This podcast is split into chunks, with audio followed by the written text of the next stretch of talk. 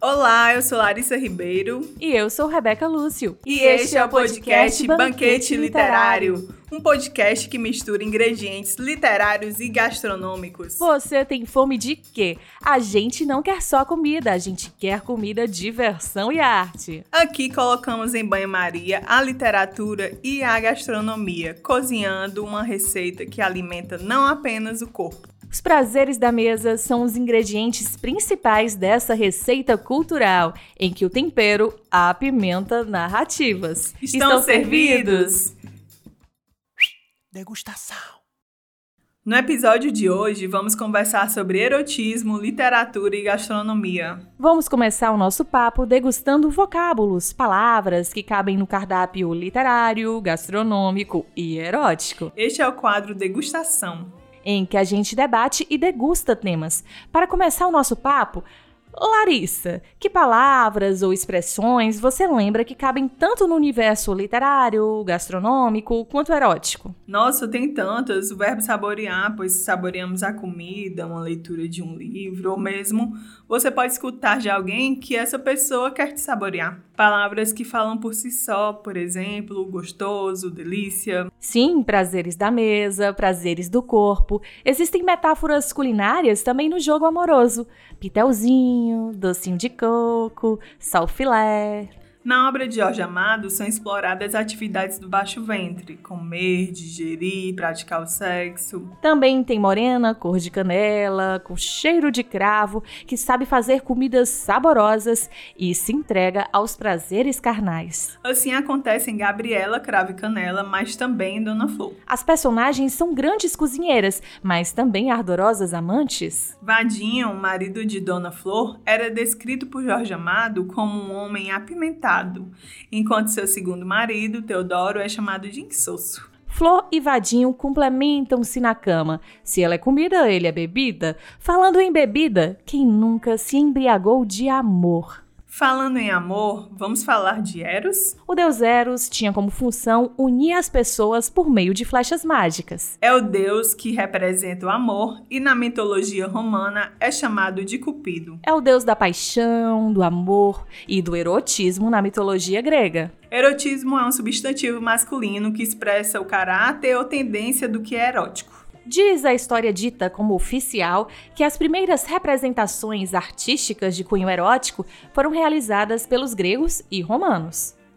Essas representações estão presentes na ornamentação de vasos de cerâmica, em pinturas murais e nas esculturas inspiradas pelo jogo amoroso. Na literatura, existem obras que se embebedam ou perpassam pelo erotismo, podendo ser de ficção poética, narrativa ou ter um sentido didático. Kama Sutra tem um teor didático. Um dos primeiros romances eróticos que se tem notícia é As Ligações Perigosas, que foi publicado na França em 1782. O filme Segundas Intenções, em 1999, adaptou esse romance.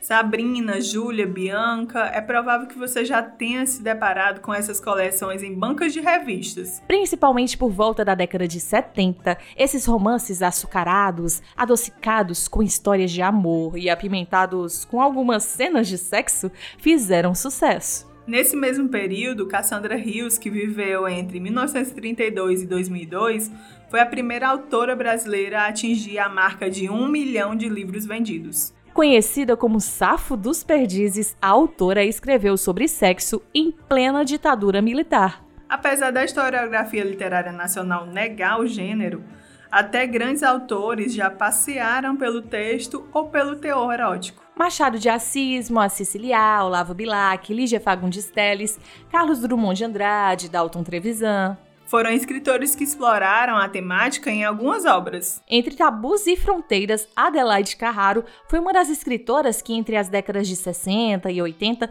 vendeu milhares de exemplares do que era considerado subliteratura pornô.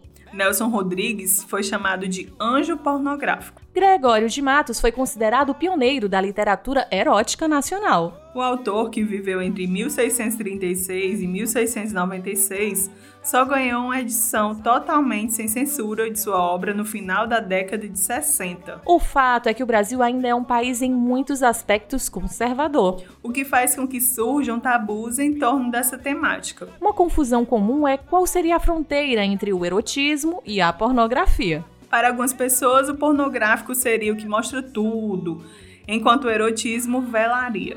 Muito mais do que calcular o grau de obscenidade de uma obra, a pesquisadora Eliane Robert Moraes, organizadora da Antologia da Poesia Erótica Brasileira, considera que o valor de um texto não se deve medir por sua moralidade, mas por sua qualidade estética. Apesar do preconceito que existe com o gênero, Nana Pavoli acumula mais de 100 mil e-books vendidos e 90 mil cópias físicas. Nos últimos cinco anos, a literatura apimentada da autora conquistou um rendimento de quase 2 milhões. Os direitos autorais de suas obras foram vendidos para o cinema e para a TV Globo. Em 2011, o best-seller mundial 50 Tons de Cinza ganhou notoriedade, a princípio como se fosse uma fanfic do livro Crepúsculo, logo popularizando e naturalizando um gênero literário que era considerado romance de banca de revista. Mais um dado inusitado e digamos que até pouco digestivo é que apesar do recente sucesso das vendas, os livros eróticos não estão no ranking geral da Amazon. Se o campeão de vendas tiver como temática assassinato, por exemplo, não tem problema. Mas a tal literatura apimentada, apesar do destaque ganho nos últimos anos, ainda continua de certa forma tabu. Misturando diversos ingredientes, a literatura erótica desperta discussões sobre o prazer feminino mas gera controvérsias sobre homens dominadores, machismo e relações que beiram o abuso. Aperitivo o quadro aperitivo traz curiosidades da literatura ou da gastronomia. No cardápio do dia, a curiosidade é sobre o apimentado 50 tons de cinza. Você sabia que a primeira edição do livro ultrapassou Harry Potter e as Relíquias da Morte como o livro mais vendido na Inglaterra? Foram mais de 31 milhões de cópias vendidas. No processo de criação do livro, a autora inspirou-se em músicas de diferentes artistas, como Britney Spears e Frank Sinatra.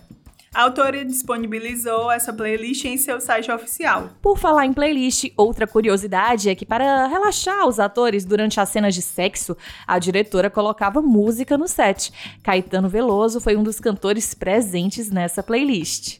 Em 2011, foi lançada a primeira publicação do livro. A série ultrapassou a marca de 100 milhões de cópias vendidas. Os filmes 50 Tons de Cinza, 50 Tons Mais Secretos 50 Tons de Liberdade foram lançados em 2015, 2017 e 2018, respectivamente. Na gravação, a atriz Dakota Johnson usou uma calcinha invisível com aplicação de pelos pubianos cenográficos. Já o ator Jamie Dornan, que interpretou o famoso Christian Grey, usou um protetor para cobrir sua genitália durante as filmagens. Um pênis cenográfico foi usado para as cenas mais quentes. Um fato inusitado é que lojas de artigos para construção tiveram um pico na venda de cordas nos Estados Unidos bem no auge do sucesso de 50 Tons de Cinza, mas nem tudo são flores. Uma organização sem fins lucrativos da Inglaterra solicitou doações da obra, mas para queimá-las. Pois a ONG, que defende vítimas de abuso doméstico, alega que a obra retrata um relacionamento abusivo. Algumas páginas foram recicladas em papel higiênico. Tempero literário. Tempero Literário é um quadro que te convida a saborear com os ouvidos trechos narrativos. Bom apetite! Toma-me, a tua boca de linho sobre a minha boca, austera. Toma-me agora, antes, antes que a carnadura se desfaça em sangue, antes da morte, amor, da minha morte.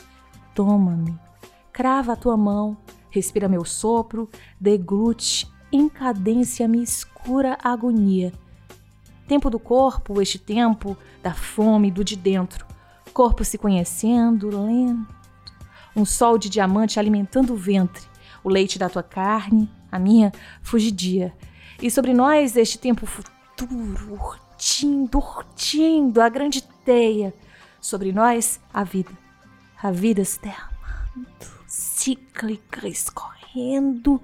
Te descobres vivo sob um jugo novo. Te ordenas e eu deliquecida. Amor, amor, antes do muro, antes da terra, devo, devo gritar a minha palavra. Uma encantada ilharga na cálida textura de um rochedo. Devo gritar. Digo para mim mesma, mas ao teu lado, me estendo, imensa, de púrpura, de prata, de delicadeza trecho de Prelúdios Intensos para os Desmemoriados do Amor de Hilda Hilst. Araras versáteis, prato de anêmonas, o efebo passou entre as meninas tréfegas. O rombudo bastão luzia na mornura das calças e do dia. Ela abriu as coxas de esmalte, louça e umedecida laca, e vergastou a cona com minúsculo açoite. O moço ajoelhou-se, esfuçando-lhe os meios. E uma língua de agulha, de fogo, de molusco, empapou-se de mel nos refolhos robustos. Ela gritava um êxtase de gosmas e de lírios. Ai, quando no instante alguém, numa manobra ágil de jovem marinheiro, arrancou do efebo as luzidias calças, suspendeu-lhe o traseiro e. Ai! E gozaram, os três, entre os pios dos pássaros, das araras versáteis e das meninas tríficas. Araras versáteis. Texto da provocadora, polêmica, questionadora. Autora de prosa e poesia Hilda Hilst. Hum, saberes e sabores. No quadro Saberes e Sabores, conversamos com um especialista ou estudioso sobre algum assunto. Hoje conversamos sobre erotismo na literatura com um bacharel em letras, ativista, produtor cultural Jair Costa. Olá, tudo bom? Eu me chamo Jair Costa, sou cearense, Uh, trabalho como produtor cultural, né? sou artista também, poeta, trabalho com revisão de textos também, principalmente textos acadêmicos e, e texto jornalístico, de natureza mais publicitária também. Sou formado em letras pela UES e já trabalhei como produtor, curador e, e programador em vários equipamentos culturais, né? espaços culturais aqui de Fortaleza. Uh, atualmente trabalho com curadoria, também para a literatura. Alimento uma página chamada Literatura Queer, né, por meio da qual eu compartilho leituras, reflexões, resenhas, realizo debates sobre textos e autorias LGBTQIA+, uh, no Brasil e no mundo. É, escrevo para o jornal Segunda Opinião, né, no qual eu, eu também tive a possibilidade de publicar algumas crônicas e alguns contos, algumas poesias também, que estão aí disponíveis na internet de forma gratuita. Bom, a diferença entre literatura erótica e literatura pornográfica reside na natureza dessas duas palavras, né? Ah, quando a gente vai para pornos, né?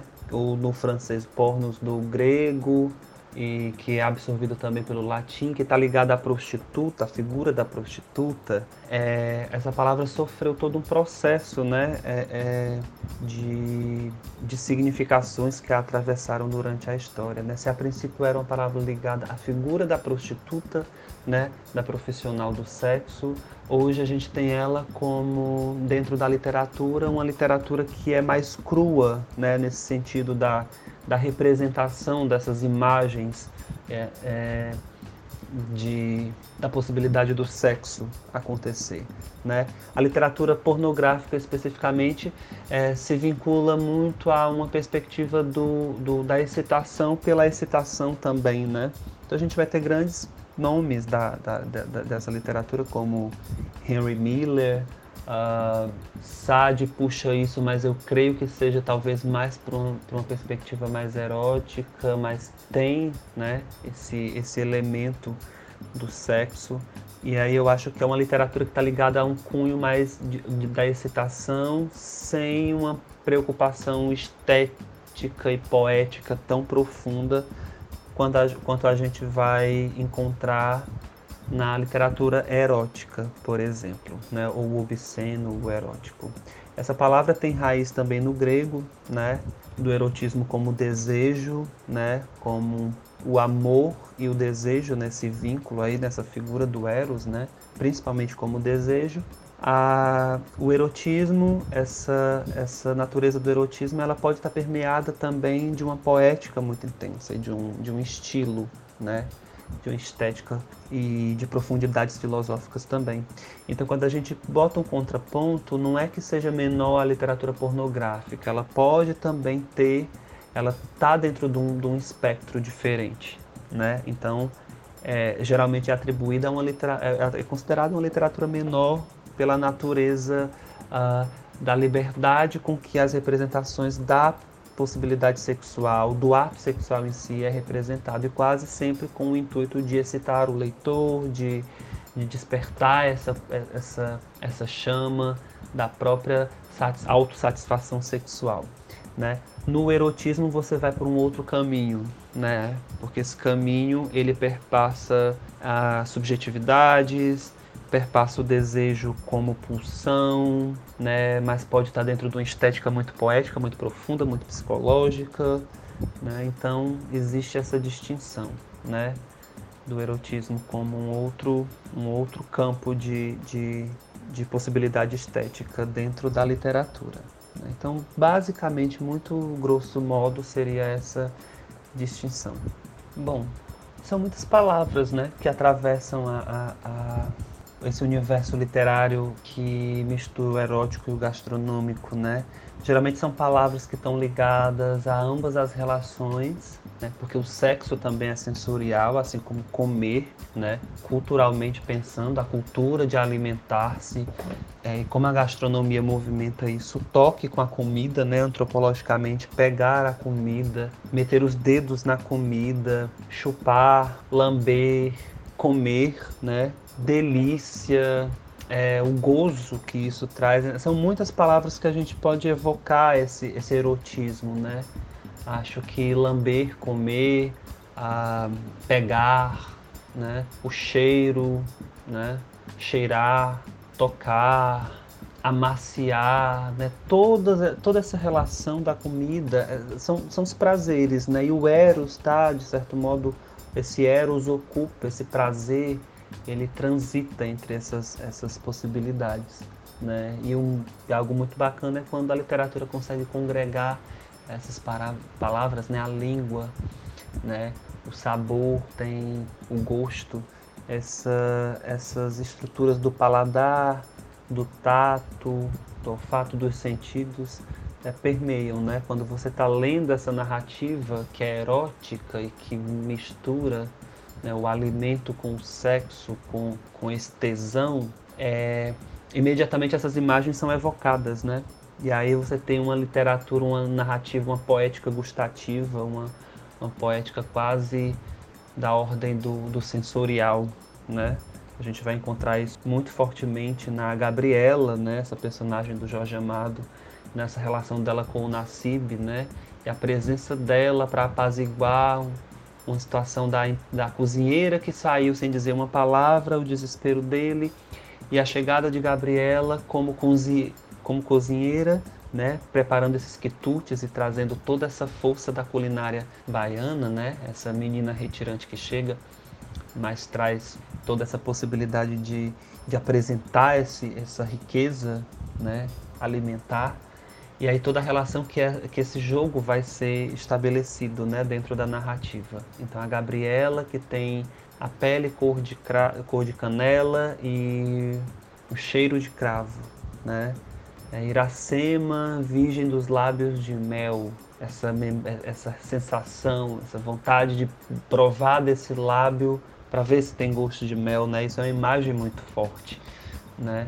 A despeito de todas as questões que a obra possa é, desenvolver do ponto de vista desse, dessa idealização da figura da mulher indígena, né? E todas as complexidades que a gente sabe que estão em torno dessa questão. A própria Hilda Hilst, ela traz no Caderno Rosa de Lore Lambe essa, essa coisa sensorial da, da escrita é, e do sexo como possibilidade desse erótico, desse erótico aterrorizante, né, por essa narrativa desse livro especificamente. Ela traz uma leitura bem desafiadora e questionadora de várias estruturas. E ela fala, de, de, e esse discurso do, do lamber, de provar, de falar que a, o pênis tem gosto, a personagem fala que o pênis tem gosto de, é, de mandioca crua. Isso é uma imagem muito forte, né? O chupar como se chupa sorvete. Então traz, apesar, muito embora seja um livro muito polêmico, tem toda uma crítica muito pesada em relação ao que é erótico, o que é pornográfico, o que é hipocrisia, né? Crítica contundente ao mercado editorial. Então a gente tem na literatura todas essas possibilidades. Eu acho que é pertinente, acho que a obra do Jorge Amado, Suor, Tieta do Agreste, Dona Flu e seus dois maridos, Gabriela Crave Canela. Uh, a obra do Jorge Amado é muito rica nisso, né? Eu acho que a gente tem uma... É, e Jorge Amado é um dos grandes é, escritores brasileiros que tem como, como matéria-prima também a escrita erótica, né? essa poética do erotismo, essa, essa sensualidade, essa voluptuosidade que está ali nos corpos, né? nesses etos que permeiam a obra dele. Eu acho que ele traz isso muito bem, ele traz também um panorama muito respeitoso, muito maravilhoso da cultura afro-brasileira, né? Ele fala desse, ele, ele retrata esse amor porque ele era um apaixonado, né, pela, pela cultura baiana, uh, Satiricondo Petrônio, porque tem esse momento do banquete de Trimalquião, que é um, uma e essa relação com a fome, com a miséria, né, que puxa muito desses elementos né? A sexualidade, a voluptuosidade e, e, e essa força homoerótica também está presente, né? É, tem um triângulo amoroso entre três rapazes e toda uma, uma disputa. Então puxa, puxa para várias temáticas para além do, do, desse momento central que é o banquete. Tem o banquete do Platão, que eu acho que traz outra, outra possibilidade né? nessa, nessa roda, nesse, nesse encontro entre esses é, é, que ele propõe filosoficamente, né, a gente vai ter a discussão sobre o amor a partir desse momento, né? Então não que seja não que seja essa relação do erótico com a comida, mas eu acho que traz uma visão filosófica sobre várias questões, tendo como metáfora o banquete, né? Aí eu acho que é pertinente também citar. Citaria também o discurso pornográfico do Dominique Menguenu, que é um texto mais teórico, que é um filósofo e analista do discurso. Ele traz um, um, um panorama sobre conceitos como pornogra o, que é, o que é pornografia, né, o que é erotismo, e pincela muitas questões, inclusive questões voltadas para essa linguagem gustativa. E Georges Bataille também faz isso no Erotismo, que é outra obra fundamental e talvez essas duas obras possam dar um panorama bem bacana ah, sobre o que seria o erotismo e o que seria o discurso pornográfico, né? E como essas duas manifestações discursivas atuam ou podem servir como matéria-prima e mecanismos estéticos para a produção do texto poético, do texto literário, né? da prosa ou da poesia. Então, são essas sugestões. Eu acredito que o vídeo também né, tem, tem obras que trazem essa, essas imagens bastante fortes. Clarice Lispector tem contos que são pautados nessa relação também. A Via Cruzes do Corpo é uma coletânea de contos muito interessantes e que perpassam esses universos. Inclusive o conto Ele Me Bebeu, que também tem natureza homoafetiva. O título por si só já evoca essa coisa, né? Alguém que lhe fagocita, alguém que, que, lhe, que lhe assimila, lhe processa, né? né? Lhe bebe, lhe come, se alimenta de você, né? É metafórico também, mas é, é também uma sensualidade, uma, uma força, né? Que eu acho que, que pode ser mencionada. São muitas são muitas referências, são muitas forças da poesia que Capitães da Areia, do Jorge, são, é muita coisa. Mas eu acho que nesse panorama, é, Jorge Amado seria a primeira, a primeira grande indicação aqui no Brasil. Muito obrigada por trazer mais tempero para a nossa discussão sobre erotismo na literatura, Jair Costa. Obrigada pela sua participação. Põe no forno! Põe no Forno é um quadro que te convida a pôr as mãos na massa. Quem se arrisca a apimentar sabores? Que tal aprender receitas presentes em obras literárias? Neste episódio será ensinada uma receita de um livro que mistura erotismo e culinária, Dona Flor e seus dois maridos. Vamos aprender a fazer a muqueca de siri mole, presente na obra de Jorge Amado. Então, separa os ingredientes. Uma xícara de leite de coco puro, sem água, uma xícara de azeite de dendê, um quilo de siri mole. Para o molho, 3 dentes de alho, sal a gosto, o suco de um limão, coentro, salsa, cebolinha verde, duas cebolas, meia xícara de azeite doce, um pimentão, meio quilo de tomates. Para depois, quatro tomates, uma cebola e um pimentão. Ralem duas cebolas, amassem o alho no pilão. Cebola e alho não empestam, não senhoras. São frutos da terra perfumados. Piquem o coentro bem picado, a salsa, alguns tomates, a cebolinha e meio pimentão. Misturem tudo em azeite doce e à parte ponham esse molho de aroma suculento. Essas tolas acham a cebola fedorenta, que sabem elas dos odores puros. Vadinho gostava de comer cebola crua e seu beijo ardia. Lavem os ciris inteiros em água de limão, lavem bastante mais um pouco ainda para tirar o sujo sem lhes tirar, porém, a maresia. E agora temperá-los, um a um no molho mergulhando, depois na frigideira colocando um a um o ciris com seu tempero. Espalhem o resto do molho por cima do ciris bem devagar, que esse prato é muito delicado. Ai, era o prato preferido de Vadinho. Tomem de quatro tomates escolhidos, um pimentão, uma cebola, tudo por cima e em rodelas coloquem para dar um toque de beleza. No abafado por duas horas, deixem a tomar gosto. Levem depois a frigideira ao fogo. Quando estiver quase cozido, só então juntem o leite de coco e no finzinho o azeite de entender, pouco antes de tirar do fogo. Aí está esse prato fino, requintado, da melhor cozinha. Quem o fizer pode gabar-se com razão de ser cozinheira de mão cheia. Mas se não tiver competência, é melhor não se meter. Nem todo mundo nasce artista do fogão. Esse era o prato predileto de Vadinho. Nunca mais em minha mesa o servirei. Seus dentes mortiam sirimole, seus lábios amarelos do dendê. Ai, nunca mais seus lábios, sua língua, nunca mais sua ardida boca de cebola crua. E as lembranças de Dona Flor, aquela dos dois maridos. Depois de pronto, é só se deliciar. Sobremesa. Sobremesa é um quadro que dá dicas de filmes, livros ou eventos. E a nossa dica de hoje é o livro considerado por muitos pesquisadores como o mais importante da literatura erótica. Os 120 Dias da Sodoma ou A Escola da Libertinagem, de Marquês de Sade. O romance acompanha quatro jovens que se isolam em um castelo no meio da Floresta Negra, na Alemanha, para contarem suas aventuras sexuais nos bordéis e os desejos dos clientes. O livro foi escrito em 1785, mas ficou proibido até 1904. Nosso programa de hoje está chegando ao fim.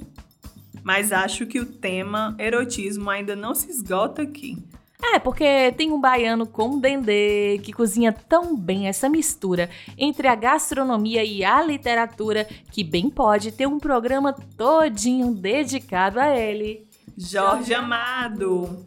Então a gente se encontra no próximo programa para falar um pouco mais sobre as obras desse autor. De quem hoje tivemos só um petisco para dar água na boca. Estão servidos? Então a gente te espera para mais um banquete literário.